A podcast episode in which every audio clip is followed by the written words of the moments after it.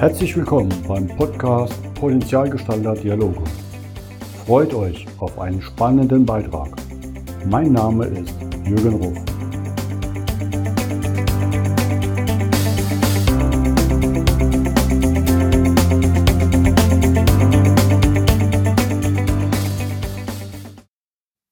Willkommen zum heutigen Podcast. Mein Gast heute ist Jip Ta aus München. Hallo Jip. Hallo Jürgen. Jip, lass mich unseren Zuhörern ein paar Informationen über dich verraten. Du bist von der Ausbildung her Buchautorin, nennst dich selbst Künstlerin, schreibst Gedichte. Auf der anderen Seite machst du Managementberaterin, hast schon das erste Unternehmen mit 18 gegründet, bist gerade wieder in der Gründung zwei neue Unternehmen und berätst mit deiner Erfahrung Startups. Wie kommst du dazu? Es ist immer für mich spannend, meinen Lebenslauf durch andere Personen zu hören. Nur eine kurze Anmerkung dazu, bevor ich dir gleich die Frage beantworte. Ich bin von der Ausbildung her Betriebswirtin und bin dann zufällig Buchautorin geworden. Das kam dadurch, dass ich einen Workshop besucht habe, der Women's Writing hieß. Und in dem Workshop wurden, wurde einem beigebracht, wie man Bücher schreibt. Und dann dachte ich, oh, mir liegt das ganz gut. Warum schreibe ich nicht mein eigenes Buch? Und es kam dann in, innerhalb von sechs Wochen, diese Erkenntnis, dass das Schreiben vielleicht etwas ist, was mir liegt. Aber ausgebildet wow. bin ich de facto eher in, de, in der BWL. Alles also haben wir den gleichen Herku Herkunft sozusagen in der Betriebswirtschaftslehre. genau. Und ähm, wie ich dazu komme, Unternehmen, Startups zu beraten, ist, weil ich finde, was mich besonders stark antreibt, ist die Frage, wie können wir Wirtschaft so gestalten, dass sie im Einklang mit unseren menschlichen Bedürfnissen, aber auch mit den Bedürfnissen unserer Umwelt steht. Äh, wie kann Wirtschaft bereichern und nicht die Menschen der Wirtschaft wegen ihren Alltag planen? Mhm. Da ich eine, eine Form von Social Entrepreneurship vertrete, die stark geprägt wurde von Mohammed Yunus, dem Friedensnobelpreisträger von 2006, der gedacht hat, wie kann ich denn die Banken zum Beispiel zu den Armen bringen? Anstatt dass die Armen sich vor den Banken rechtfertigen müssen, warum sie ähm, es, es wert sind, einen Kredit zu bekommen. Ja, das ist ein, ein Ding der Unmöglichkeit, weil das Bankensystem, so wie wir es aufgebaut hatten über die letzten Jahrzehnte, eben so war, dass ein Mensch, der Kapital braucht, sich beweisen muss vor der Bank und sagen muss, was er alles hat. Aber dieses sich beweisen ist dann aufgrund unserer limitierten technologischen Möglichkeiten dazu hin, äh, hat sich dazu hin entwickelt, dass dass die Menschen dann unzählige Sachen vorweisen mussten, zu denen eben viele Menschen, ein Großteil der Bevölkerung eigentlich keinen Zugang hat. Überraschenderweise Lupenbetrug trotzdem erfolgreich war, ähm, wie man es ja immer wieder sieht. Und die Projekte, die du erwähnst, ja in den, gerade in den ärmeren Ländern super erfolgreich sind, ne? mit diesen Kleinkreditsystemen auch. Ja, er hatte ziemlich viel erfolgreich mhm. Erfolg in Bangladesch, bevor er schon den Friedensnobelpreis bekommen hatte mit der Grameen Bank. Und ein zweiter Faktor, der aber in dem Ganzen sehr, sehr spannend war und zu dem ich dann auch gekommen bin, als ich mein eigenes Praktikum im Laufe des Studiums in Indien gemacht hatte. Äh, ich hatte mir, ich hatte ein Projekt, wo ich Social Impact Assessment von Mikrofinanzprodukten gemacht habe für eine Not, also für eine gemeinnützige Organisation in, in, im Süden von Indien. Und dort habe ich mir dann tatsächlich angeschaut, wie sieht denn dieses Konzept in der Realität aus? Und meine Aufgabe war es dann, in die Dörfer zu gehen und mit den Kleinstkreditnehmerinnen zu sprechen. Microcredit ist vom Prinzip her so designt, dass Kleinkredite an, an Frauen verliehen werden, die sich in Gruppen formieren. Mhm. Gruppendynamiken ausnutzt. Und die, die Produktentwickler hatten sich überlegt, warum geben sie Frauen den Kredit? Und das beruhte auf, auf der Annahme, dass Frauen das Geld nutzen, um ihre Familien zu stärken und zwar auch um in Bildung zu investieren für ihre Kinder. Weil Frauen traditionell in diesen Bevölkerungsschichten diejenigen waren, die das soziale Gewebe zusammenhalten. Die Frauen waren aber traditionell auch diejenigen, die häufig benachteiligt waren im Sinne von Zugang zu Bildung, teilweise auch als, als Rolle der Frau in einem Haushalt. Und dann hat man festgestellt, oder das habe ich dann persönlich auch festgestellt, dass durch diese Aufgabe, die sie bekommen hatten, die Kredite zu verwalten und auch immer wieder zurückzuzahlen in die Banken, eine Art Befähigung der Frauen stattfand, eine systematische Befähigung von Frauen, weil die Frauen befanden sich auf einmal in der Rolle, dass sie jede Woche sich treffen mussten, und dann zusammen Entscheidungen treffen mussten, die sie normalerweise nicht getroffen hätten, Kraft ihrer Funktion im Haushalt, also Kraft ihrer Familienrolle, mhm. finanzielle Entscheidungen. Und dann mussten sie auch die repräsentative Funktion einnehmen und zum Beispiel dann ihr Dorf verlassen, um zur nächsten Bank zu gehen und um dann den Kredit wieder zurückzugeben oder den Kredit auch überhaupt anzunehmen. So, und das waren alles Seiteneffekte. Und die Seiteneffekte waren Empowerment. Und Empowerment im Sinne von Befähigung einer Person, etwas zu tun, Kompetenzen und Strukturen zu schaffen, in denen Menschen in eine Situation gebracht werden, wo sie neue Fähigkeiten entwickeln können, die sie zuvor nicht hatten. Und das ist auch das, was mich in meiner Arbeit mit Startups sehr arg ähm, prägt und mir Spaß macht. Wie kann ich Menschen dabei helfen, den Weg zu gehen, ein, etwas Neues zu erschaffen, was zuvor nicht da war, das ist für mich die ähm, Definition von Entrepreneurship. Mhm. Und social im Sinne von, ich erschaffe etwas, was Mehrwert für die Gesellschaft erwirtschaftet. Social Entrepreneurship und dieses Coaching für Startups ist in, in Situationen, wo du einen neuen Weg gehst, den du zuvor nicht gegangen bist, gibt es viele Fähigkeiten, die du erlernen musst, die du zuvor nicht besessen hast. Aber es gab ja Leute, die diesen Weg schon gegangen sind. Und die haben vielleicht Kompetenzen schon gelernt und können sie weitervermitteln. So, und das mache ich in meiner täglichen Arbeit. Ich gebe das Wissen, was ich mir selber schon erarbeitet hatte, in, in einer kompakten Form an andere weiter. Sodass nicht jeder denselben steinigen Weg gehen muss, wenn, wenn andere ihn doch schon gegangen sind. Aber teilweise doch einige Lernerfahrungen auf dem Weg machen muss. Ich glaube, das unterscheidet das Ganze auch von Charity. Ne? Da bekomme ich das fertige Produkt hingestellt, wenn ich mir etwas bösartig bin. Das ist die Frage. Ähm, ich glaube, die haben unterschiedliche Zielsetzungen. Charity mhm. und soziale Unternehmen und mikrosoziale Unternehmen. Die kommen für unterschiedliche Lösungsanforderungen her. Es gibt Prozesse oder es gibt Entwicklungsphasen. Das kannst du vergleichen mit zum Beispiel mit ähm, Forschung und Entwicklung. Investitionen in Forschung rentieren sich teilweise nicht. Investitionen in Entwicklung schon. Forschung ist noch die Phase, wo du ähm, noch gar nicht weißt, was herauskommen wird. Das stimmt. Mhm. Die Phase nicht ähm, bezuschusst, also wenn du keine Anreize setzt, egal ob als Staat oder als Elternteil oder als Unternehmen, dass die beteiligten Menschen in diese Forschung investieren, dann wird es nicht zur Entwicklung kommen. So, aber die Forschung, das Ergebnis von Forschung ist sehr ungewiss. Und dann ist eben die Frage, kann ein Unternehmen sich langfristig, das ist einfach nur eine Frage des Cashflow-Managements, kann ein Unternehmen das Risiko und den Geldfluss so allokieren, dass aus der Forschung etwas rauskommt? Mit den Mitteln, die unser oder mit den Mechanismen, die unser Kapitalismus, in dem wir leben, eben hat. Und da gibt es bestimmte Sachen wie Entwicklung oder Investitionen in gesundheitserhaltende Maßnahmen, zum Beispiel für Bevölkerungsgruppen, die jetzt gegebenenfalls nicht diejenigen Bevölkerungsgruppen sein werden, die sofort zurückzahlen können. Und da ist die Frage, kann Entrepreneurship im Sinne von kapitalistisches, nachhaltiges Entrepreneurship da auch Lösungsansätze schaffen, die auch überleben können. Und manchmal na, nach jetzigem Stand gibt es dazu noch nicht die, die Vehikel. Und dann ist Charity oder gemeinnützige Organisation gegebenenfalls doch eine, eine tragfähige Initiative. Und dann gibt's noch, um noch das Thema zu ergänzen, einen anderen Grund, warum Charity mitunter auch hilfreich sein kann für Entwicklung von gesellschaftlichen Kompetenzen. Und dazu gehört Freiwilligenarbeit, Volunteering oder in den spirituellen Traditionen, kirchlichen Organisationen zum Beispiel ist dieses, die Freiwilligenarbeit ein Dienst, ein Dienst am anderen. Und diese freiwillige Arbeit ist nicht nur, damit die gemeinnützige ähm, Organisation bestehen kann, sondern in ihrem Ursprung ist sie ein Vehikel, damit wir Menschen üben können, einander in, in Liebe und Großzügigkeit zu begegnen. Und das muss auch geschult werden. Und immer wieder müssen wir uns daran erinnern. Da kann ich dir zustimmen. Ich unterstütze ja selber auch einen Verein ja. der Gemeinnützigkeit, wo wir für behinderte Kinder Aktionen machen um Gelder zu sammeln, um Projekte für die Kinder zu unterstützen, aber auch selbst mit den Kindern zu arbeiten. Und das ist ein Geschenk an Lebenserfahrung und eine Bereicherung. Also das möchte ich nicht missen. Und gleichzeitig auch andere, die vielleicht Vorurteile haben, Ängste haben, daran zu führen. Das ist einfach mal ausprobieren in einem schönen Umfeld und merken, huch, die sind doch gar nicht so anders. Weil vieles wird ja abgelehnt, weil man es nicht kennt. Ne? Ist ja in der Gesellschaft so eine Erfahrung. Da bin ich bei dir. Ne, das macht super Spaß. Du arbeitest jetzt auch als Executive Coach und Keynote Speaker. Wie sieht dann da eine, eine JIP aus? Das ist ja doch ein ganz anderes Feld, als wenn ich ein Startup-Mentor bin.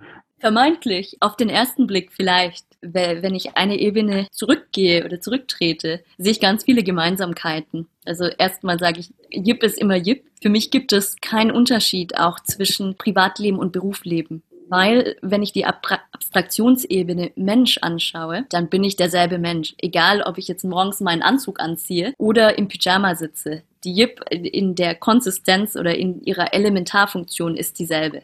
Also von dem her ist diese Abgrenzung eine künstliche. Aber eine künstliche, die manchmal hilfreich ist. Wenn wir uns zum Beispiel Rollenbeispiele anschauen in Unternehmen. Mhm.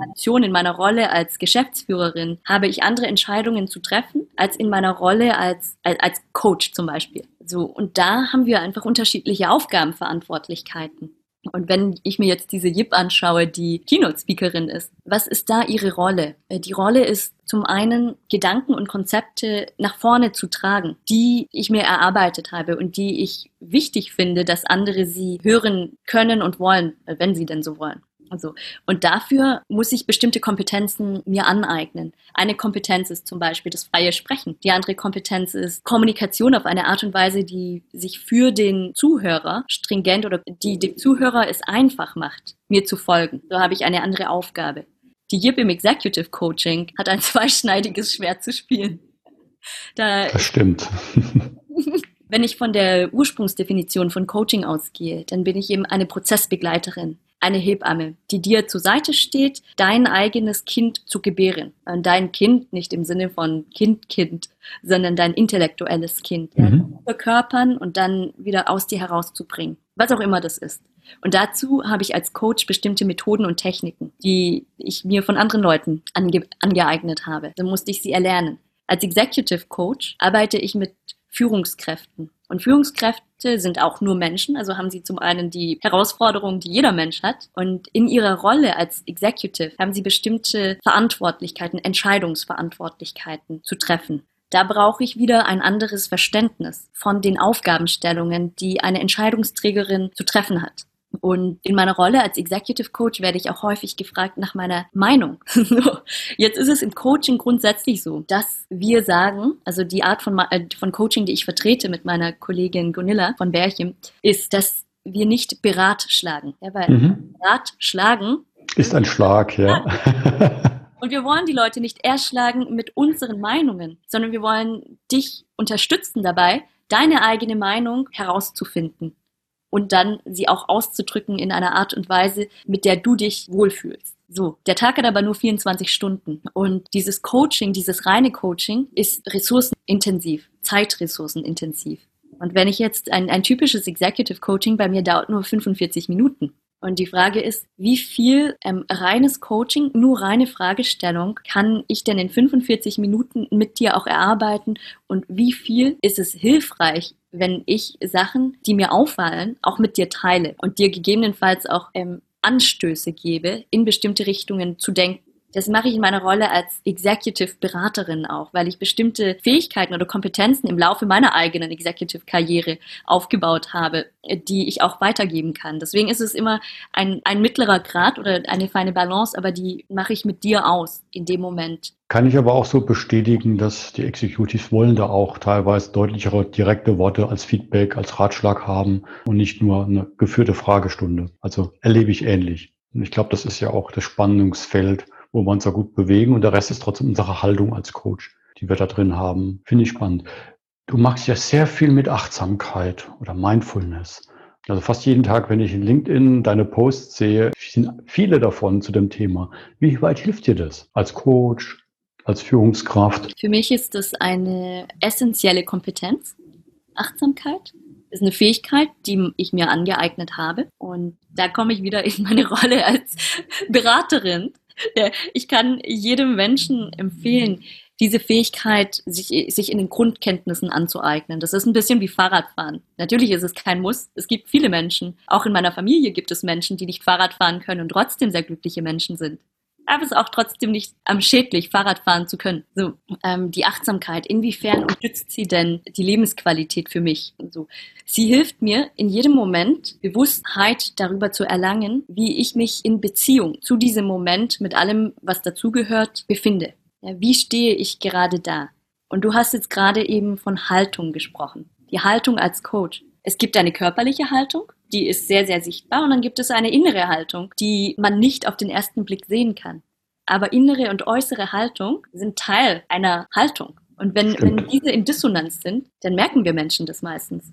Wir merken es vielleicht nicht kognitiv. Das heißt, ich kann dir nicht sagen, Jürgen, irgendwas ist komisch an dir. Beziehungsweise wahrscheinlich kann ich dir sagen, irgendwas ist komisch, aber ich kann nicht gut ausdrücken, woran das liegt. Das heißt, die Authentizität ne, der Körpersprache mit dem, was ich spreche, passt nicht. Ne? Das ist nicht stimmig.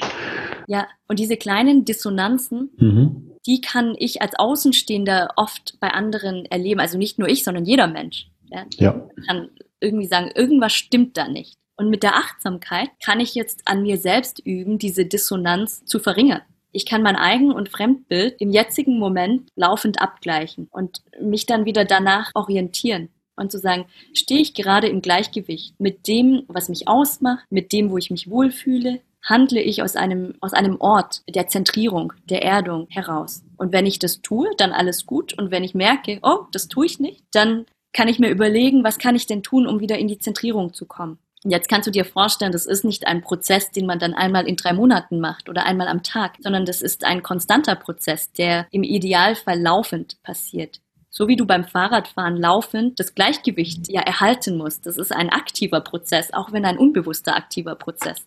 Aber es ist ja nicht so, dass beim Fahrradfahren du immer konstant bist, sondern dein Körper kalibriert und passt sich ja ständig den Gegebenheiten an. Und du merkst das nicht. Du bist im Fluss und fährst Fahrrad. Und so ist es mit der Achtsamkeit auch. Ein permanentes Üben sozusagen. Und das passt ja dann ganz gut zu deinem Eingangssatz, dass du gesagt hast, Jip ist immer Jip, egal in welchem Kontext. Das ist dieser achtsame Umgang mit dir und dass du dann jeweils auch authentisch lebst. Ist ja ein schöner Ringschluss. Wie würdest du denn dich beschreiben, Jürgen? So, ähnlich, weil für mich ist es ja auch seit langem, ich bin sehr dankbar, dass ich am Anfang meiner Karriere Meditation, Achtsamkeit kennengelernt habe mal mehr oder weniger intensiv genutzt und bewusst wahrgenommen habe, aber ohne das kann ich nicht mehr. Das ist Bestandteil meines Lebens. Das gehört einfach dazu. Also ich bin jetzt schon bei dem Fahrradfahren, dass ich nicht mehr nachdenken muss, wie ich lenke und balanciere. Als Kleinkind hast du ja am Anfang da noch sehr bewusst irgendwas gesteuert und das ging nicht immer gut.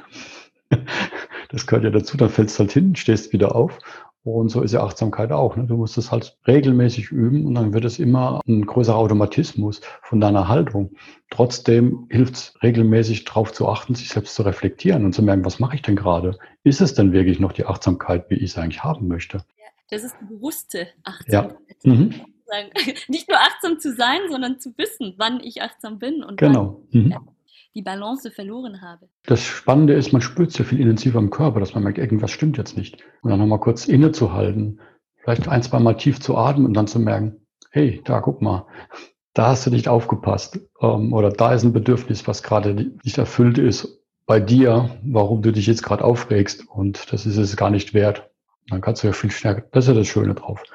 Und ich glaube, das Spannende, was du jetzt ja machst, ist, du bringst diese ganzen Erfahrungen, die du hast als Coach, Achtsamkeit, Entrepreneur oder Social Entrepreneurship in deine Akademie und bietest eine Mindfulness Coaching Ausbildung an. Das auch noch virtuell momentan. Erzähl mal ein bisschen was darüber. Ja, das war ein Geschenk von Corona, würde ich sagen, diese Mindful Coaching Academy, weil ich endlich Zeit hatte, mir Gedanken zu machen darüber, was mir wirklich wichtig ist und was, was die Essenzen sind von meiner Arbeit. Wo, wo gibt es vergleichbare Muster äh, durch, durch meine gesamte Biografie hinweg? Und ein Muster ist eben zu sagen, wie kommuniziere ich in, auf eine Art und Weise, die es einfach macht, bestimmte Sachen nachzuvollziehen. Und das macht man im Coaching durch systemische Fragestellung, in der Achtsamkeit, so wie du sie gerade beschrieben hast, durch die Bewusstheit über dein Tun in jedem Augenblick. Und dann habe ich diese Sachen ähm, kombiniert. Und ich habe es nicht alleine gemacht, sondern mit einer geschätzten Kollegin, Gunilla von Berchem, die mich selber ausgebildet hat im Coaching. Und wir haben uns dann in, zusammengefunden innerhalb von Corona und gesagt, wie können wir diese Zeit nutzen, um, ja, ich, ich weiß nicht, ob du das kennst, diesen englischen Begriff, der sagt, wenn dir das Leben, when life gives you lemons, make mhm. wenn dir das Leben Zitronen schenkt, mach Limonade daraus. Und wir haben uns überlegt, wie können wir denn Limonade machen in, in Zeiten von Corona, sodass wir gestärkt aus der Krise herausgehen und unser Wissen als, als einen Dienst für die Gesellschaft einsetzen können anstatt jetzt zu jammern und in Depressionen zu versinken. Kraft der ähm, eingebrochenen Geschäfte. So. Und da haben wir dann gesagt, was können wir online tun? Das ist nämlich Teil von Social Entrepreneurship. Wie kannst du die dir verfügbaren Ressourcen bestmöglich nutzen, um eben effektive Produkte zu gestalten, die nachhaltig sind? Und da war Zoom zum Beispiel eine große Hilfe, wir wussten, dass es Menschen gibt, die gerne Coaching lernen würden, aber nicht, auch gar nicht ähm, die Möglichkeit haben und auch nicht das Budget haben, um jetzt irgendwo hinzureisen und dann über mehrere Tage hinweg einen Coachingkurs zu machen. Was ja derzeit eh nicht geht. Genau. Aber auch unabhängig davon, genau. Mhm. Die Frage war nämlich auch, kannst du ein Produkt entwickeln, was auch nach Corona erfolgreich sein wird? Stimmt. Festhaltigkeit an dem Ganzen. Und dieses Produkt, was wir jetzt entwickelt haben mit der Mindful Coaching Academy, ist ein Online-Produkt, das wir später zu einem Blended Learning ausbauen werden. Also mit Präsenzmodulen, aber auch ähm, Online-Modulen, sodass du sie in deinem Tagesrhythmus, darum geht's ja in der Achtsamkeit, dann Sachen aufzunehmen, wann du aufnahmefähig bist und nicht, weil die Lehrer sagen, der Unterricht muss um 8 Uhr anfangen. Vielleicht bist du ja erst um 10 Uhr morgens fit. Und das sind die Vorteile, die Technologie uns bringt und die wir eben in unseren Learning-Formaten von Achtsamkeit und Coaching und Online-Technologie zusammenführen. Finde ich spannend. Und für alle, die sich fragen, wie sie da dran kommen, unten in den Detailinformationen zu diesem Podcast findet ihr den Link zur Akademie. Da könnt ihr euch vielleicht auch gleich zum nächsten Kurs anmelden. Yep, ich finde es toll, was du alles magst und wünsche dir viel Erfolg weiterhin auf dem Weg, weil es ist einfach immer beeindruckend von dir zu lesen und jetzt auch zu hören. Danke für deine Zeit heute für diesen Podcast und ich freue mich demnächst wieder was von dir zu hören. Jürgen, vielen lieben Dank. Ich freue mich immer mit Menschen zu sprechen, die bereichern, die, die meinen Alltag bereichern und es ist immer schön mit dir die Zeit zu verbringen. Vielen lieben Dank. Vielen Dank dir. Tschüss. Ciao.